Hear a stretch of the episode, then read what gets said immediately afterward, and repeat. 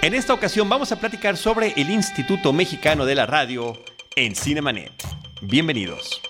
El cine se ve, pero también se escucha. Cinemanet.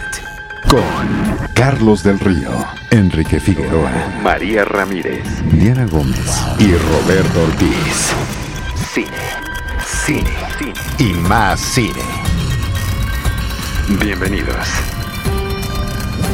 Cinemanet.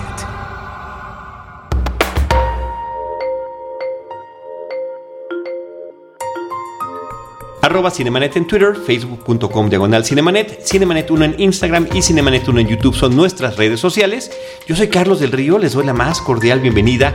Lo hago a nombre de Paulina Villavicencio, nuestra productora general, de Roberto Ortiz, fundador de este podcast, de Enrique Figueroa Naya, del resto del equipo Cinemanet, María Ramírez, de Idali Gómez, Uriel Valdés y también de nuestro postproductor, a quien le agradecemos esté al tanto de cada uno de estos últimos episodios después del mil, incluyendo el mil, que es Enrique Gil, el gran maestro Gil. En esta ocasión me da muchísimo gusto darle la bienvenida de regreso a los micrófonos de Cinemanet a nuestro querido amigo Eric Montenegro. ¿Cómo estás, Eric? Bien, querido Carlos, muy contento de estar compartiendo contigo estos micrófonos. Muchas gracias. Yo feliz, nos vimos la última vez que nos, es. no- nos honraste con tu presencia No, muchas gracias. en la celebración del episodio 1000 de Cinemanet.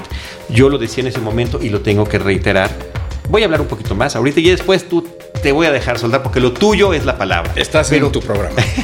Pero déjame dar los antecedentes.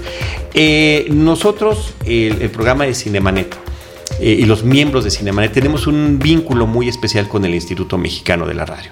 Por una parte, en lo que respecta, perdón que, que hable yo en primera persona de, de mi propia experiencia, pero mi primer acercamiento a la radio fue a través del instituto en un programa independiente que se llama Sinergis, de, de Luis Carrasco. de Luis Carrasco, del, del querido Luis Carrasco, de verdad. Yo le tengo mucho afecto, hace mucho que no nos vemos y Sí, que no claro. coincidimos, pero él fue el que me acercó y él con, con quien aprendí a estar en radio en vivo, que radio en vivo es una cosa que me vuelve loco, Eric. Tú lo sabes también Claro. y es increíble. Bueno, desde ahí empezamos a tratar contigo, con Alejandro Joseph, eh, con Enrique Gil con Roberto López, con muchos amigos del IMER que ya han llevado una trayectoria profesional en este Instituto de la Radio. Después acaba eh, la, alguna de las etapas de Synergies, que ha tenido muchísimas, y eh, tiempo después arrancan los eh, podcasts, en, nuestro caso en el 2005.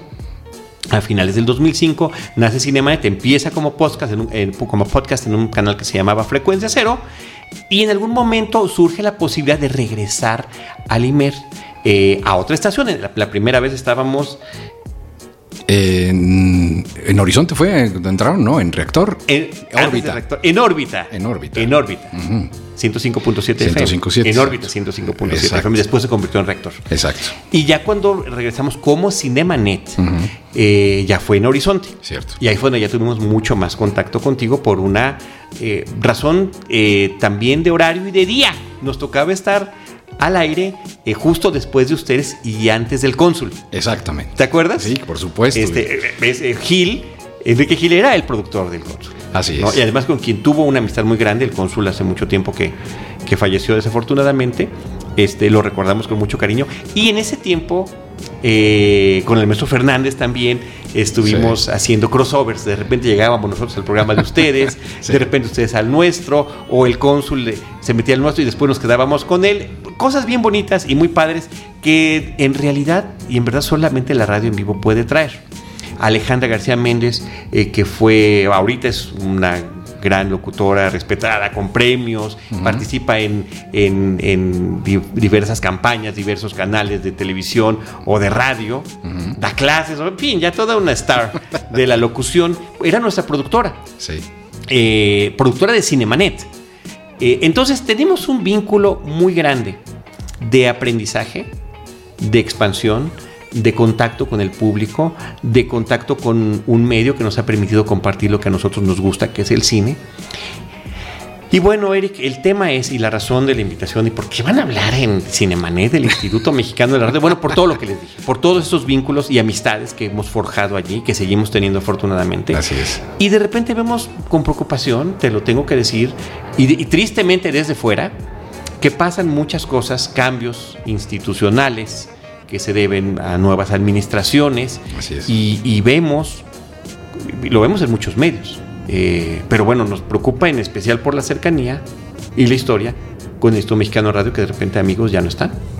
Desaparecen, cambian las fórmulas, eh, de repente hay anuncios de que van a cerrar tal o cual estación, se crea, afortunadamente, la comunicación que tenemos todos a través de las redes sociales es grande y ha tenido impactos muy importantes. Y en este ojo del huracán, donde tú has participado también desde hace tantos años, en el instituto, también en diferentes capacidades, ahorita nos platicas todo eso, te ruego que lo hagas, te ruego que lo hagas. Eric, tiene una gran voz, hoy te lo van a escuchar, seguramente muchos ya lo conocen, pero eh, eh, eh, y escribes muy bien, que yo no sé si eso lo has aprovechado como deberías hacerlo. Se ha hecho unos rollazos tan interesantes en Facebook, los invito a que lo sigan, a Eric Montenegro. Pero él fue uno de, lo, de las personas que nos ponía al tanto de cómo estaban las cosas en estos diferentes momentos que ha pasado el instituto.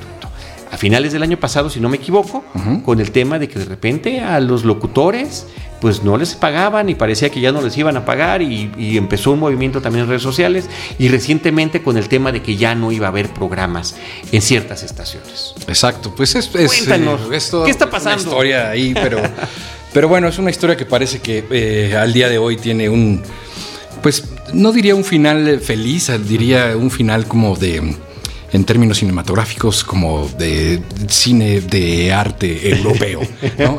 en, donde, te quedas, ¿qué pasó? sí, dulce, ¿no? Sí. ¿Y qué pasó? O como dice mi mamá, ¿por qué no me explican bien qué pasó al final? Yo quiero saber, ¿se quedaron juntos o no se quedaron juntos?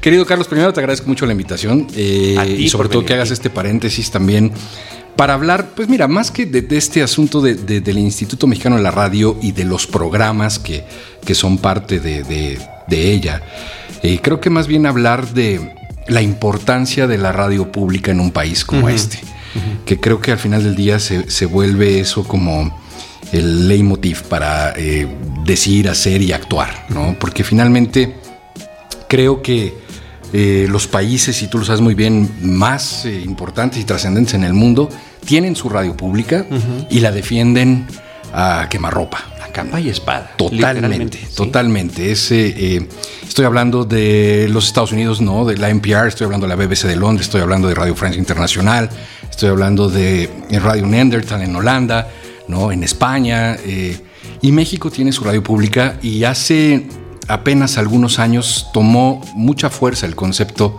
en México de qué es, para qué sirve, qué, tiene que ver, de que sea pública o privada. En fin, durante muchos años, incluso los años que mencionas donde Sinergis fue parte de, del IMER, eh, pues no se entendía muy bien si, si, si órbita en ese entonces era una estación que comercial también o no, o de qué se trata. Finalmente, hoy creo que tenemos un poquito más de claridad a nivel general.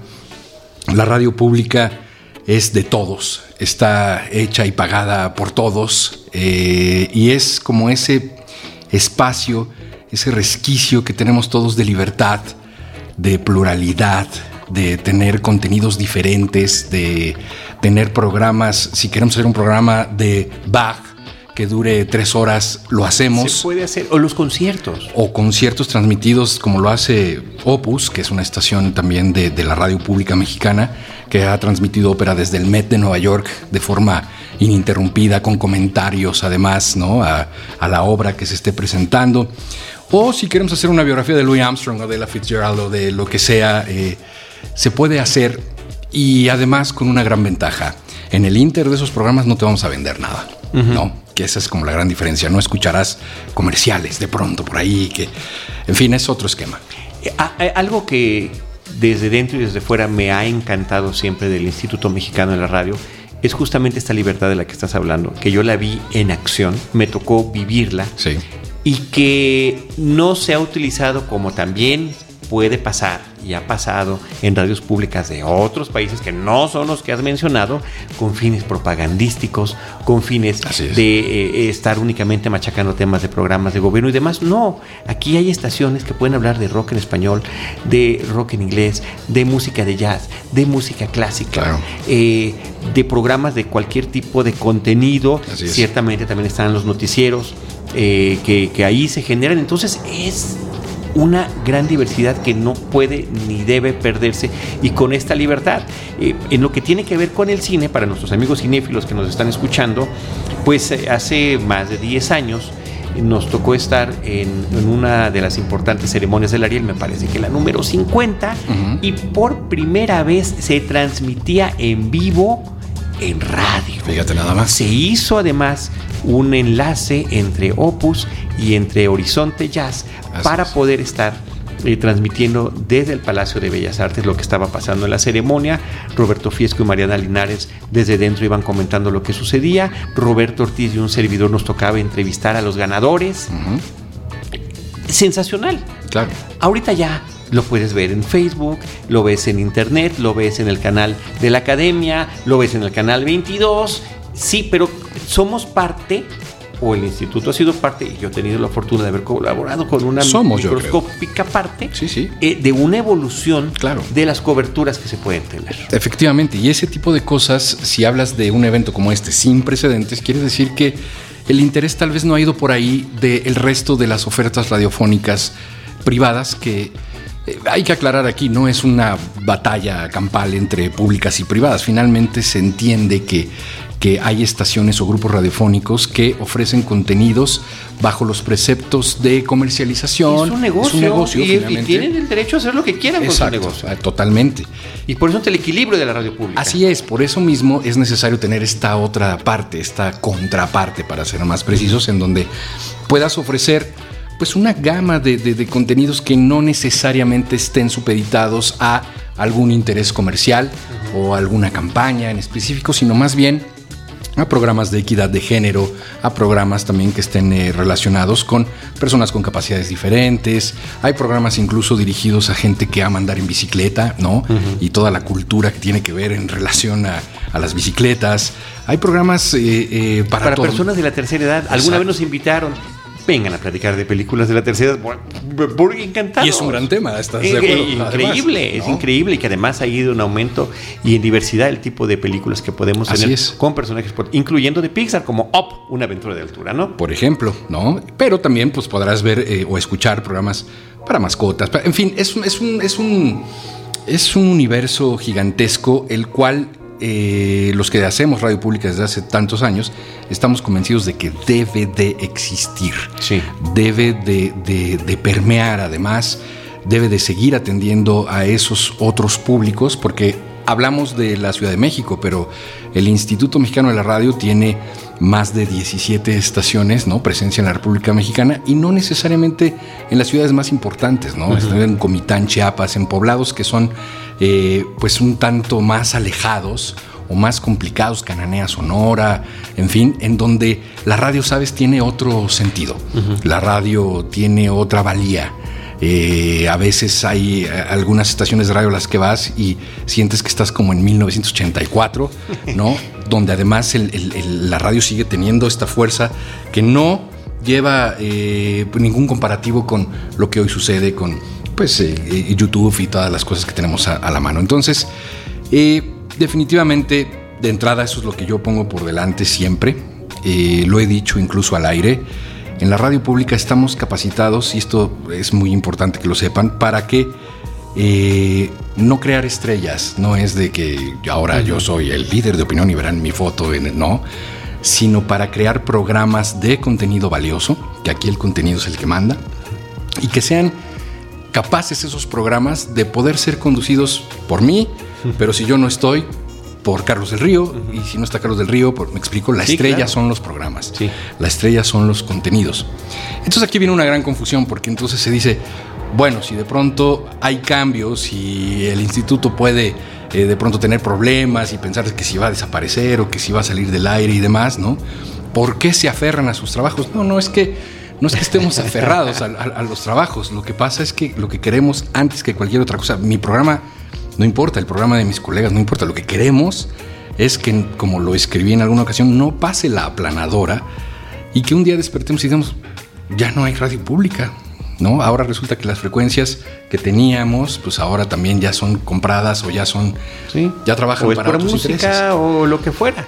Exacto. Y, y- y otra parte eh, que también me preocupa mucho, me sigue preocupando, es pues que en este tema de los presupuestos y, y las asignaciones que puede haber para, en este caso para el Instituto Mexicano de Radio, significa que tienen que dejar a ir a gente valiosísima, con una amplia experiencia, pero sobre todo, Así es. en serio, aquí parece, parece, ah, pare- parece, parece, parece propaganda de mi parte, pero con una pasión muy grande por lo que hacen. Claro. No, porque además tú conoces a la gente. Los conozco, los he conocido, claro, los he conocido. Hay gente que trabaja sobre las de todos rodillas, estos años, sí. que ha eh, pasado temporadas eh, sin percibir sueldo y que es gente que está de verdad eh, enamorada de lo que hace, porque además esa también es una realidad. La, la radio pública en México desafortunadamente poco tiene que ver con bonanzas económicas y con eh, en lo absoluto, no, no tiene nada que ver. Eh, los presupuestos son muy pocos, la radio es muy castigada, las instalaciones no son las, las que probablemente eh, eh, quisiéramos, ¿no? O que resultaran las más funcionales, en fin. Eh, es, es decir, hay muchas cosas que, que- funcionan en derredor de defender un proyecto como, como este, ¿no? Insisto, no es que haya resistencia al cambio, finalmente eh, pasan administraciones, cambian, cambian las cabezas, cambian los intereses, cambian los objetivos, pero lo que creo que debe de permanecer siempre es esta idea de una radio plural. Y, a- y fíjate, eh, t- tampoco significa que estemos defendiendo administraciones anteriores porque todas No. han tenido vicios y también terribles. De hecho, los problemas que tenemos hoy vienen mucho en una línea directa con lo que sucedió en administraciones eh, anteriores, particularmente la, la administración an- anterior, que es tristísimo, tristísimo ver cómo quedó el instituto sin mm, seis años, sin, sin una sola inversión en nada. Eh, el, est- el estudio A, por ejemplo, para los que no lo sepan, el Instituto Mexicano de la Radio tiene el estudio más grande de América Latina de grabación. Un estudio donde ha grabado la Sinfónica, en donde históricamente se, hay unos hechos sin precedentes. Pedro Infante grabó ahí, en fin, es una cosa increíble. Y, y que con mucha vida, porque de, de manera recurrente, a través de las distintas estaciones, diferentes eventos se han, se han transmitido y grabado allí. Exacto, me, me gusta pensar eso, desde de Pedro Infante a Coldplay, ¿no? han Sí. estado en, en el estudio A. Hoy totalmente inoperable, está parado, está detenido, eh, las, eh, el piso está levantado, está en pésimas condiciones, no se le invirtió en mantenimiento en, en- en todos estos años. Es muy desafortunado y esta es solo una pequeña muestra de lo que, de lo que desafortunadamente eh, tenemos hoy y, y que además hay que costearlo y salir adelante. eh, el IMER, pues con las herramientas y con las con lo que tiene a la mano y lo que puede hacer, está tratando de resarcir este asunto. Pero sí, sí, no habría ninguna necesidad, ¿estás de acuerdo? O sea, verdaderamente eh, se tuvo que haber tenido mucho cuidado con, con, con quien tuvo en las manos el, el poder de decisión de decir, "Bueno, esto, esto tiene que trascender, tiene que seguir, tiene que permanecer. Y hoy pues tenemos pues un instituto bastante lastimado, ¿no? Desafortunadamente. Y también, bueno, pues eh, si nos conectamos directamente a los hechos de lo que ha sucedido, pues desde este cambio de gobierno, pues ha sido también muy, muy complicado, ¿no? Porque, pues también es, es importante señalar que, que el IMER, una buena parte de sus trabajadores, de la gente que, que está ahí haciendo además la parte operativa, es decir, locutores, productores, operadores, eh, guionistas, Ingenieros. ingenieros, eh, eh, musicalizadores, en fin, gente que está en, en- en el día a día en la radio, estamos contratadas bajo el esquema de freelance, ¿no? Somos gente que, que- que trabajamos por honorarios y... O sea, y que es- no se genera antigüedad, que no tienen una plaza. Sí, sí, es un, es un esquema. Yo la verdad es que nunca he terminado de entender bien este, ¿no? ¿Por qué, por qué existe y por qué existimos los que decimos, sí, claro. Eh, Sí, ¿por qué, por qué firme aquí? firmaré, ¿no? Sí.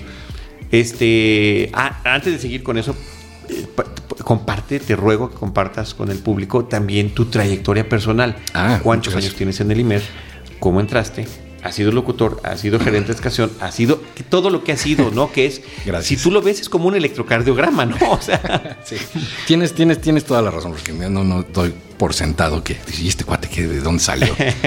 Yo, este, tengo ya más de 20 años en, la radio, en los medios electrónicos. A mí me toca la buena fortuna de abrir horizonte hace poco más de 19 años en conjunto con eh, Martín Rizo, quien era el gerente en ese entonces de Radio México Internacional y a quien nombran como gerente de una nueva estación de radio que apareció, una nueva estación de radio de, dedicada al jazz y a la música del mundo. Oye, espérame, hay otra pausa. Discúlpame que haga yo el paréntesis, del paréntesis, del paréntesis, nada más, ¿qué es Radio México Internacional y cuál era? Uh, en tiempo pretérito su trascendencia. No, hombre, era una cosa maravillosa. A ti te tocó seguramente. Sí, me tocó, claro, claro. Radio México Internacional, eh, junto con la estación de onda corta de la UNAM fueron los dos últimos bastiones en nuestro país que transmitían por onda corta. Para todas las nuevas generaciones y amigos que escuchan Cinemanet, ¿qué? ¿Qué es eso? Podemos hacer una ilustración muy cinematográfica. Seguramente han visto las películas en donde hay un hombre obsesionado eh, con su cigarrillo a un lado frente a una radio en la noche con sus audífonos de casco, moviendo unos botones, tratando de sintonizar cosas, estaciones, y así es como justamente sucedía hace ya, que son pues más de dos décadas, en donde la gente en todo el mundo, si tiene un radioreceptor de onda corta, puede captar estaciones de todo el mundo. Era tiempos pre-internet. Pre Era lo más cercano a internet que nos podríamos imaginar porque en tiempo real, en vivo, podías estar en cualquier parte del mundo y si encontrabas esa frecuencia que por supuesto se daba a conocer, tampoco era andar buscando en las ciegas, ¿no? Sí, claro. sí, esa escena cinematográfica es romántica la que está mencionando Eric, sí, claro. pero se decía la frecuencia de Radio México Internacional es esta y cualquier persona en Polonia, en África o en Asia podía escuchar en vivo Radio México Internacional. con un contenido, además, que efectivamente hace honor a su nombre y donde se daban a conocer las diferentes riquezas y valores culturales, musicales, artísticos de nuestro país. En español, en inglés y en francés. No más. Así, estaban los programas diseñados, así es que, pues en una buena noche de estrellas y sin mucha nube, pues podía uno recibir de regreso eh, noticias de Bélgica, noticias de Rumania, noticias de lugares absolutamente insospechados, porque además los diexistas, la gente que se conecta a escuchar esto, tienen unas tarjetitas en donde ellos eh, escriben y mandaban por correo, por servicio postal, decir, hola, ¿no? Soy eh, Rudolf y los estoy escuchando en Alemania. Sí. Era una cosa auténticamente. Y tardaba uno en enterarse un mes y medio que Rudolf nos había escuchado hace, hace ah, 45 días. y eso es, salió barato porque puede ser tres meses, ¿no? Sin saber de Rudolf. Claro. Pero, eh, pues finalmente la tecnología terminó llevándose eh, en la cajuela a Radio México Internacional y a la onda corta. Ya hoy Era natural, pero, pero qué bueno que existió y que, y que llegó a tantos rincones del mundo. Así es, y en la administración de Ana Cecilia Terrazas, eh, hace ya nueve años, diez años más o menos, en el IMER como directora, eh, decidió resucitar a Radio México Internacional bajo estas nuevas características tecnológicas. Hoy es una estación del IMER que transmite exclusivamente por Internet a todo el mundo con, esta con este mismo espíritu ¿no? de programas en varios idiomas y demás para seguir difundiendo la cultura mexicana. Está increíble. Entonces nos regresamos a esos 19 años cuando de el equipo que trabajaba en Radio México Internacional se desprende un grupo de personas para arrancar Horizonte. Así es, una, estación a la que le llamaban la última frecuencia eh, que estaba disponible en la FM. 107.9 FM. Exacto, tú sabes que no, no es de que quiero poner una estación y claro. qué frecuencia cabe. Ahí eh, el 107.9 quedó dispuesto para poder trabajar en él y eh, arrancó justamente el 15 de febrero de 2000. Horizonte, a mí me toca estar en este primer equipo ¿En calidad de? Eh, estaba yo como, fui primer continuista y me encargaba de las relaciones públicas de la estación. Wow. Lo cual era, es una de las aventuras más singulares que he tenido en mi vida porque tener aunque sea una nueva estación por FM, hablar con disqueras, con eh, casas cinematográficas fue muy complicado. ¿De qué me hablas? ¿Cuál te, te, estás inventando, sacando la... ¿Cuál estación de FM? ¿Cuál horizonte? ¿Cuál 107.9? Si nada más llega hasta el 107.3 mi radio, ya no hay más, ¿no? Entonces ahí empecé a, pues a armar un poco este asunto de, en conjunto con todo el equipo, de, de una estación nueva, de capturar los primeros discos de jazz, eh, de tener además el primer disco, el primer disco, perdón, el primer programa de cine que, que, hubo ahí en Horizonte, junto con Alejandro Joseph, a quien le mando un abrazote. Eh, se llamó Secuencia 108 y estaba eh, dirigido exclusivamente a presentar los soundtracks de, de las películas. Eran los soundtracks además que tuvieran que ver con el jazz, ¿no? Entonces, sí hay, pero tampoco, ya terminábamos ya poniendo ahí algunas cosas que ya no tenían mucho que ver con el jazz, tú lo sabes muy bien. Pero era una, buena investigación. Después eh, estuve trabajando ahí un, buen tiempo. Después fui eh, director de promoción, subdirector de promoción de, del Instituto Mexicano de la Radio. Me tocó ver todo lo que tiene que ver con difusión de las 17 estaciones del IMER. Después estuve en el área de comercialización, haciendo mercadotecnia y comercialización. Eh, trabajé para Musitec, Ediciones y Eventos, en donde estuve editando una revista que se llama Music Life, que ya desapareció desafortunadamente. Esta empresa es la que organiza el Soundcheck Expo, que a lo mejor a algunos les eh, sonará por ahí, ¿no? Una expo que se hace cada año en el World Trade Center, que tiene todo que ver con la industria del espectáculo. ¿Y, la tecnología? Y la tecnología, por supuesto. Eh, estuve haciendo pues un poco de todo y van tres veces que me voy del IMER y la nave nodriza me, llama de nuevo y entonces regreso. Estuve en 2010, regresé como asistente directo de enlace a la dirección general, que ha sido un trabajo fantástico. Y después, eh, como gerente de Horizonte, me tocó dirigir eh, la estación de 2010 a 2013. Y sí, ahí. Y luego ya en 2014, hoy tengo una empresa que se llama Black Hill Media, que se dedica a eh, la promoción y difusión de la música, particularmente del jazz. Ofrecemos eh, conciertos de jazz, de blues y de todo en todo el país y en el extranjero. Tenemos eh, socios muy importantes, festivales muy grandes, afortunadamente. Entonces, bueno, pues ha sido una, una larga carrera, pero siempre en la radio. Eh, has dicho todas las partes administrativas muy importantes, muy relevantes eh, y en diferentes áreas del instituto, pero ¿en qué momento empiezas también con la locución? En el mismísimo año en que nace Horizontes, Horizonte de forma circunstancial, porque pues era una estación nueva, entonces solo había los dos locutores base y entonces a mí me dijeron, eh, tú has hecho, sí, sí, pues yo había trabajado en ABC Radio un tiempo me dijeron, a ver, métete a grabar, ¿no? Y empecé a identificar la, la estación, les gustó y de ahí empezó todo este asunto. Y eh, cuéntales a nuestros amigos, por si alguien no sabe qué significa identificar la estación. Eh, todo lo que escuchan en cada hora cuando dicen XHIMR, Horizonte. Eso, por ejemplo. ¿no? Que de hubiera soñado tener una voz. Mira, el 10% de la tuya para hacer ese tipo de cosas que siempre me han fascinado. Fíjate que hoy, afortunadamente, y siempre lo digo con mucho amor y cariño, Estoy muy feliz porque ya no se requiere de eso. Hoy es ¿qué traes en la cabeza? Está interesante, échalo. Afortunadamente, desde entonces, por eso, por eso he podido estar en radio. Pero también la parte de esa locución profesional. Sí. No nada más lo, que platicas, lo que conoces, lo que sabes, sino esa parte que, tengo varios amigos que se dedican a eso y me, parece fascinante, me encanta. Sí. Y cuando de repente se ponen serios y la sacan como lo acabas de hacer ahorita, me, se me enchina la piel.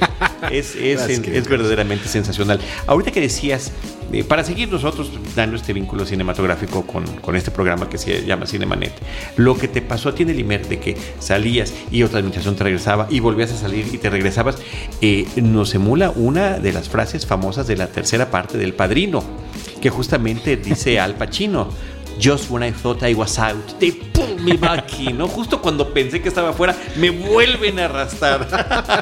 Pero es un, es un arrastre lindo, ¿sabes? Claro, en este caso es placentero, es de gusto, ¿no? Es, es totalmente de gusto y es eh, con un amor inmenso al instituto. Sí, sí, me ha tocado, la verdad, estar ya casi dos décadas Y por eso precisamente es que, pues sí, yo soy el primero que no duerme, ¿no? Este, o de los primeros que no duerme cuando veo que empieza a tambalearse la casa, ¿no? Que empieza a sufrir ahí algún cisma. Entonces, sí, sí, sí de inmediato me preocupa, pero particularmente por todo lo que te he contado, ¿no? Eh, mira, la verdad es que a finales, como bien lo dices, del año pasado que empezó este asunto a ponerse cada vez más difícil porque pues de, de plano se dijo que ya no había contratos para gente de freelance y demás, nadie nunca nos avisó nada. Entonces, por eso fue que... La falta de comunicación, esa era una de las quejas, realmente, como, como colaborador, como empleado, como miembro de esta familia, pues al final es una familia también. Totalmente, y es, y es además muy horroroso trabajar en un medio de comunicación donde no hay comunicación. Sí, es, aterradora y odiosamente contradictoria. Me parece terrible y, y, nos iba a tomar a todos por sorpresa, entonces, pues eso, un día me senté este, y me puse a escribir. Inspirado por la propia realidad. Sí, claro, que fue de, oigan, eh, está bien, no importa, siempre he sido muy, muy puntual en eso porque la gente es muy fácil que se distraiga con cosas como, como se quieren perpetuar en el trabajo y quieren. No, de verdad, a mí no me interesa. Yo estoy, yo estoy y estuve listo para salir en cualquier momento porque dije, bueno, si ya se acabó, se acabó y, tan tan. Lo que no quería es que fuera un, atropello, una, una ¿no? O sea, una destrucción total sin que nadie nunca supiera qué pasó. Un serpiente y escaleras y regresar a la casilla cero sin saber si iba uno a volver a salir de la casilla. Ese es el peligro, esa es la preocupación. Eso es lo que nos mueve y que decimos desde aquí, desde Cinemanet. ¿Qué hacer? Eh, bueno, lo que, lo que había que hacer se hizo que fue alzar la voz y que a través de tus palabras y las de muchos otros miembros, de dentro y de fuera, se llamó la atención sobre ese asunto y entonces hubo una, digamos, primera corrección sobre eso. Así es. Eh, sin embargo, pasan los meses y de repente viene otra vez un aviso de que donde dicen, bueno, pues a partir del próximo mes, que iba a ser julio, si no me equivoco, julio de 2019, Así es. al menos esta estación, eh, que el rector ya no va a tener programas en vivo, se suspende todo y únicamente va a transmitir música, ¿no? Entonces viene un segundo, eh, que no sé si ahí nació ese hashtag de ImerSOS o SOS Imer. Ajá, ahí nació justamente. Es que son como dos, dos vertientes. La primera, a finales del año pasado, la verdad es que eh, ahí yo estoy profundamente agradecido con, con, sobre todo los colegas, colegas periodistas, gente de medios, ustedes, gente maravillosa que, cerró filas de inmediato y que eh, se hizo pues se hizo un escándalo, ¿no? también gente del, del, del, mundo de la intelectualidad de nuestro país. Sí, mucha gente que, que, que, aprecia el poder tener esa posibilidad en un botón. Muchos de que sin siquiera los conociera, ¿no? O sea, que dijeras, yo, sí, no, no, no, estamos sorprendidísimos además porque ha habido mucha gente que nos ha dicho, yo escucho Horizonte, yo escucho Opus, que no, que en serio, wow. Y esta segunda parte, el crédito total y absoluto, Carlos querido, es de la gente. La gente eh, primero fue, ¿qué está pasando? Después el mensaje fue muy claro, se nos va a la radio pública. Y en un tercer movimiento la gente dijo, yo defiendo mi radio pública.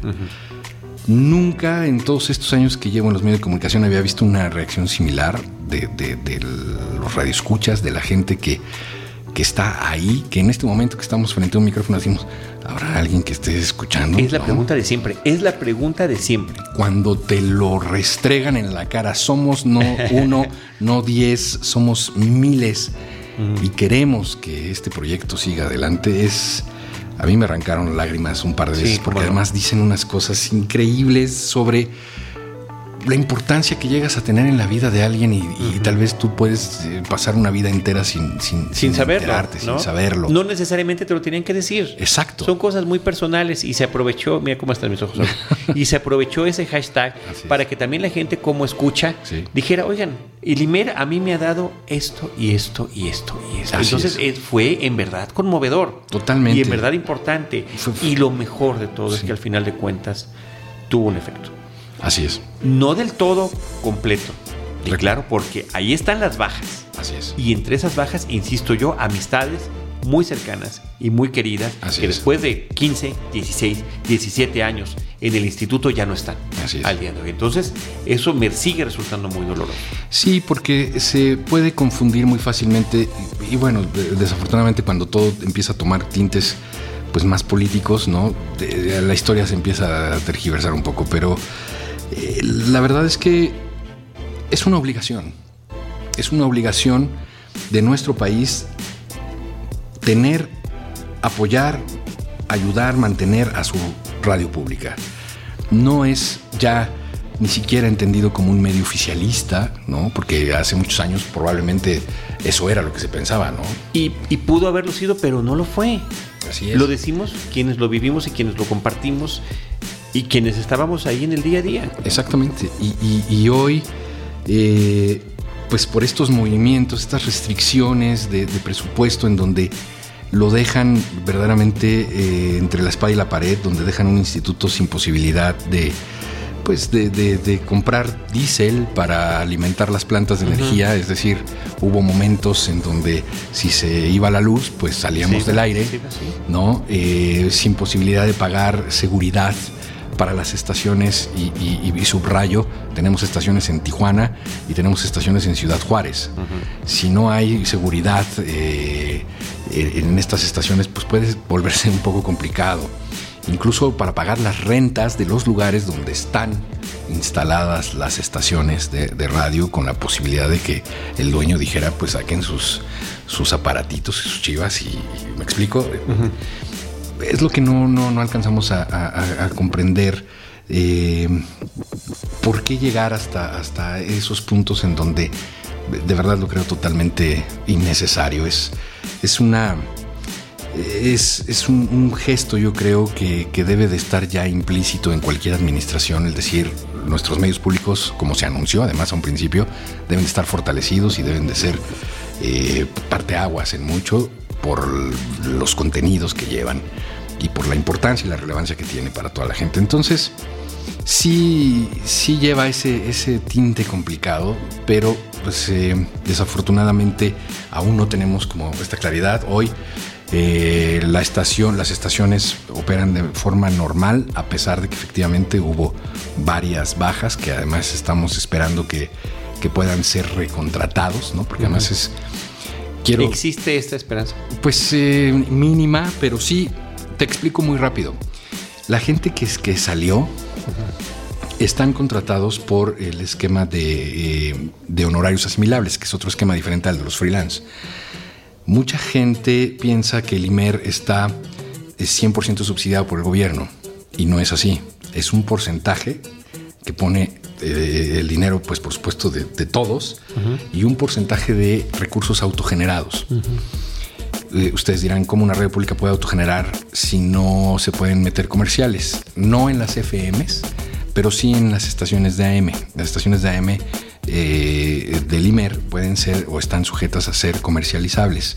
También las campañas que, que el gobierno programa, no solo en el IMER, sino en todas las estaciones de radio, significan una entrada de dinero. Sí, Eh, campañas, ya sabes, de sobre Sí. pues todo lo que se anuncia. De salud, de Ah, vacunación, de regreso a clases, de, de lo que tú quieras. Eh, Que además campañas, no estamos hablando de propaganda, estamos hablando de, No, no, campañas. de las campañas De relevancia de- social, por, por supuesto, supuesto. De trascendencia. Y esas campañas, eh, hasta hace unos días, que es hasta donde me quedé en la información, no se han realizado. Eh, está parado esa parte. Si no hay esos ingresos, que son los que directamente pagan a los honorarios asimilables, no hay forma de, de pagar. Es- es- esa es la gran diferencia. Por eso hay gente que tuvo que desafortunadamente salir, porque no se trataba de el presupuesto que, que estuvo congelado y que después ya asignaron, sino se trata de los autogenerados del IMER, que son los que pagan esos sueldos, pero no hay forma de autogenerar ahorita, ¿no? Con las circunstancias que existen. Entonces, por eso es que el IMER me parece de una forma, además, muy responsable, eh, dijo, con el dolor de nuestro corazón, no podemos hacerlos venir si no tenemos forma de pagarles, ¿no?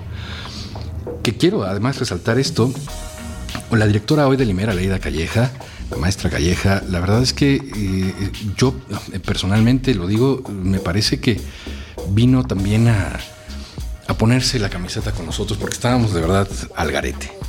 y, yo lo digo abiertamente, ella tuvo la posibilidad en estos momentos de crisis terrible de decir, ¿saben qué? Ahí nos vemos, ¿no? Me bajo del barco y ahí se quedan y ahí solucionenlo.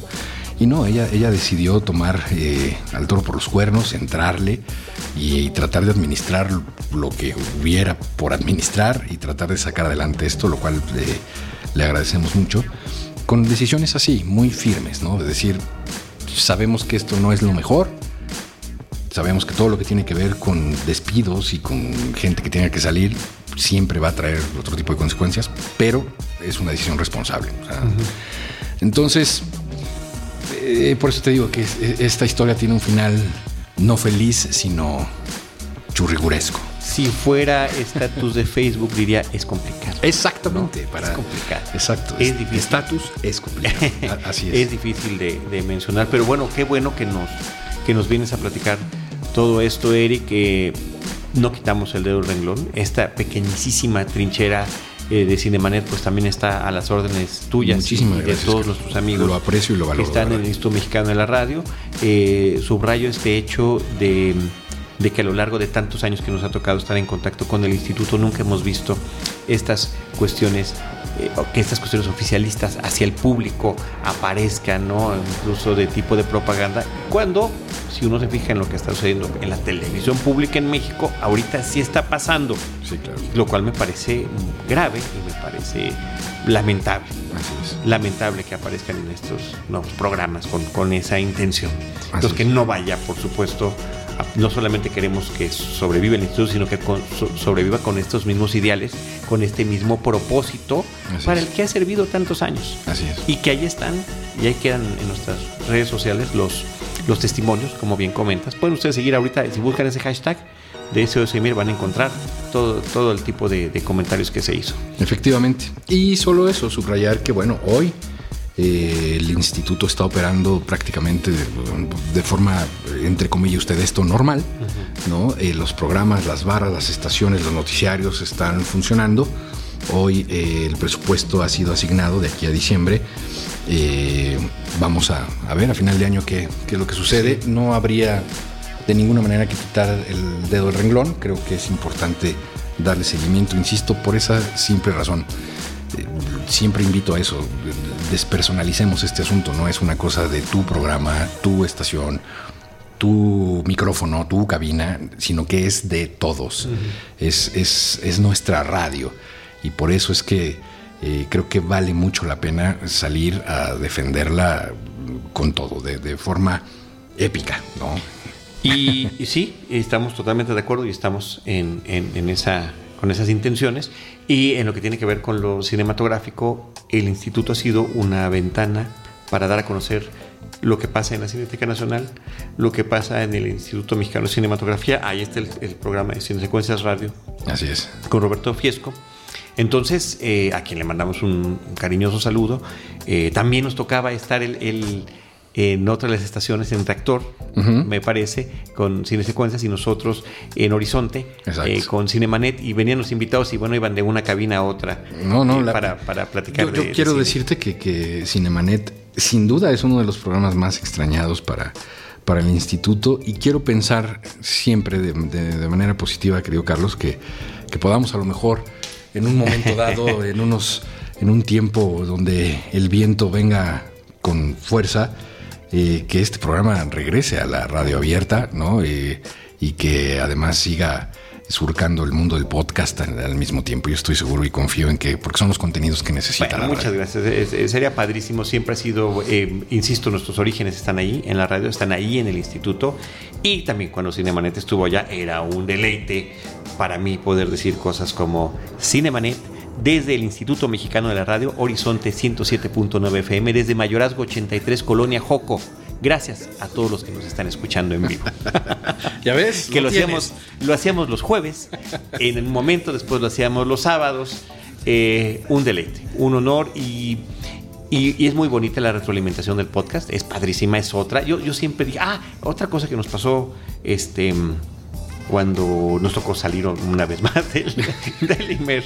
Eres igual del llamado de la madre nodriza, sí, ¿no? Sí, sí, Este, dijimos, ching, pues ahorita se nos va a caer todo lo, todo lo que teníamos en podcast. Y no, descubrimos que era un público, el que escucha Radio en Vivo, y es otro público distinto el que escucha el podcast. Y que muchos de los que escuchaban en vivo dijeron, bueno, pues vamos a seguirnos por allá, ¿no? Entonces, en lugar de, de crecer en ese momento sí hubo un pequeño crecimiento, no todo el mundo, no tanta gente, pero es muy, muy bonito y muy padre. Y muchos de ellos, muchos de ellos nos están escuchando en este momento, Erika. Así que un saludo muy grande a todos los un abrazo grande a todos. en esos diferentes momentos que hemos tenido con distintos tipos de crisis. Así es. Eh, nos han apoyado, nos han acompañado y que de una forma o de otra nos permiten eh, seguir estando con ustedes a través de nuestros comentarios, de nuestras recomendaciones.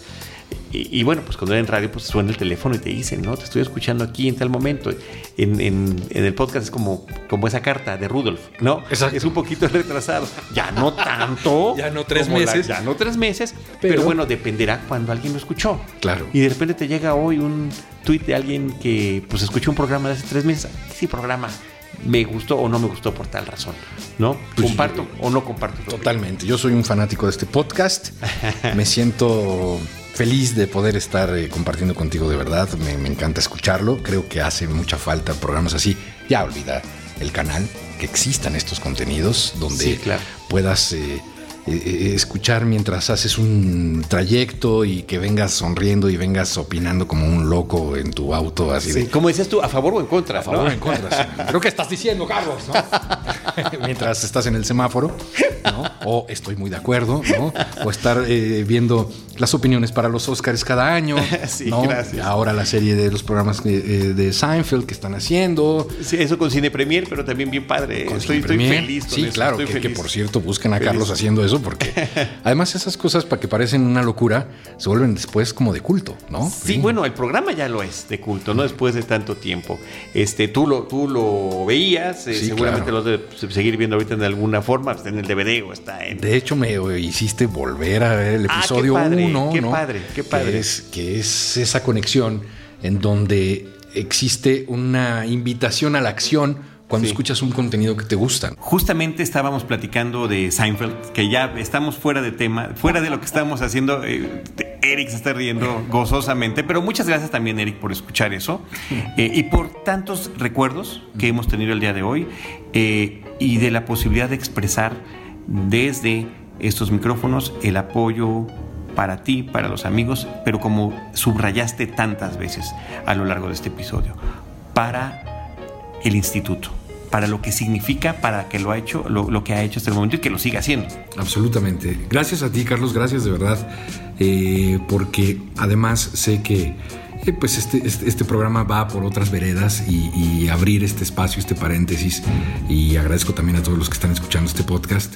Eh, me parece también importantísimo, sea el canal que sea, eh, que la gente sepa que, bueno, la radio ni está cerca de morir, ni es eh, un vejestorio, ni mucho menos. Aún sigue habiendo cosas muy relevantes, aún sigue habiendo gente que tiene la radio solo como única compañía o como solo único medio para conocer qué es lo que está sucediendo en el mundo. Yo los invito a eso, a que salgamos un poco de este centralismo de decir, bueno, yo tengo 80 eh, megas de internet y me encanta ver Netflix y Amazon al mismo tiempo. Hay gente que eh, se entera de las cosas como en los poblados de Oaxaca, en donde sacan una bocina al techo de una casa, a las 7 de la mañana ponen las mañanitas, ¿no? Para eh, los que cumplan años en el pueblo. Y después viene la serie de anuncios donde van a escuchar. Ya está lista la barbacoa de Don Rubén y pasen a las 10 de la mañana. Hoy el sepelio de Doña Victoria será a, la- a las 7 de la mañana empieza todo esto. Vienen un par de canciones, la marcha de Zacatecas y se apaga la bocina para esperar cierto tiempo, volverla a encender eh, si eso no es mágico, si eso no es muy similar incluso a lo que llega a suceder cuando vemos una película que nos encanta, que nos vuela la cabeza, si eso no es un medio efectivo de comunicación, entonces no sé de qué estamos hablando. La radio sigue siendo esa, esa, esa magia, esa permanencia, esa imaginación. Y, y creo que, que debemos entonces cerrar filas en torno a esta caja mágica que sigue llenándonos de ilusiones y de sonrisas. Gracias Carlos, de verdad, por, por estos eh, minutos, por este espacio. Y felicidades otra vez a Cinemanet porque creo que ya vamos para los 20.000 o 30.000 episodios. Ojalá. Rebasados apenas los mil, pero ahí vamos. Eh, con mucho cariño y mucho afecto. Todo esto eh, lo escuchamos con todo este interés. Eh, gracias por acompañarnos. Y te ruego que ya para concluir, nada más compartas con nuestros amigos cinéfilos en donde te pueden escuchar, qué estás haciendo, tus programas y, no sé, redes sociales tuyas de Black Hill y demás. Gracias, Carlos. Sí, bueno, pues yo estoy al aire todos los jueves de 8 a 9 y media de la noche a través de Horizonte en el 107.9 de FM. Mi programa se llama El Pequeño Programa de Jazz, así es que espero que se acerquen ahí a, volarse un poco la cabeza con notas sincopadas. Eh, y también eh, estamos abriendo un sistema de podcast porque queremos robarnos a Cinemanet en algún momento de la vida. Eh, así es que si ustedes quieren escuchar también contenidos, incluso los programas, algunos de los programas que se transmiten en Horizonte, en audiora.com, audiora con doble D, audiora.com, pueden escucharlos. Espero de verdad convencer muy pronto a Carlos para que sea parte de este sistema. lo seremos, lo seremos. Que, de verdad eh, estamos votando por eso, por, porque haya siempre contenidos a la mano. Y eh, estoy en Twitter como Eric solo con K, arroba Eric solo con K, guion bajo Montenegro. Y también en Facebook me encuentran como facebook.com, diagonal Eric Montenegro, me parece que estoy así tal cual. Entonces, ahí estamos. Eh, y pues muy contento, querido Carlos, gracias por, todo. Gracias a ti. Fue un, programa muy emotivo. Te agradezco la amistad de tantos años, te agradezco el tiempo que dedicaste para venir acá, porque también tienes diferentes ocupaciones y, eh, y que puedas compartir toda esta pasión, toda esta realidad también con los amigos de Cinemanet. Yo soy Carlos del Río, arroba Charlie del Río, y les recuerdo que les estaremos esperando en nuestro próximo episodio con cine, cine y más cine. Esto fue Cinemanet. Con Carlos del Río, Enrique Figueroa, María Ramírez, Diana Gómez y Roberto Ortiz. El cine se ve, pero también se escucha.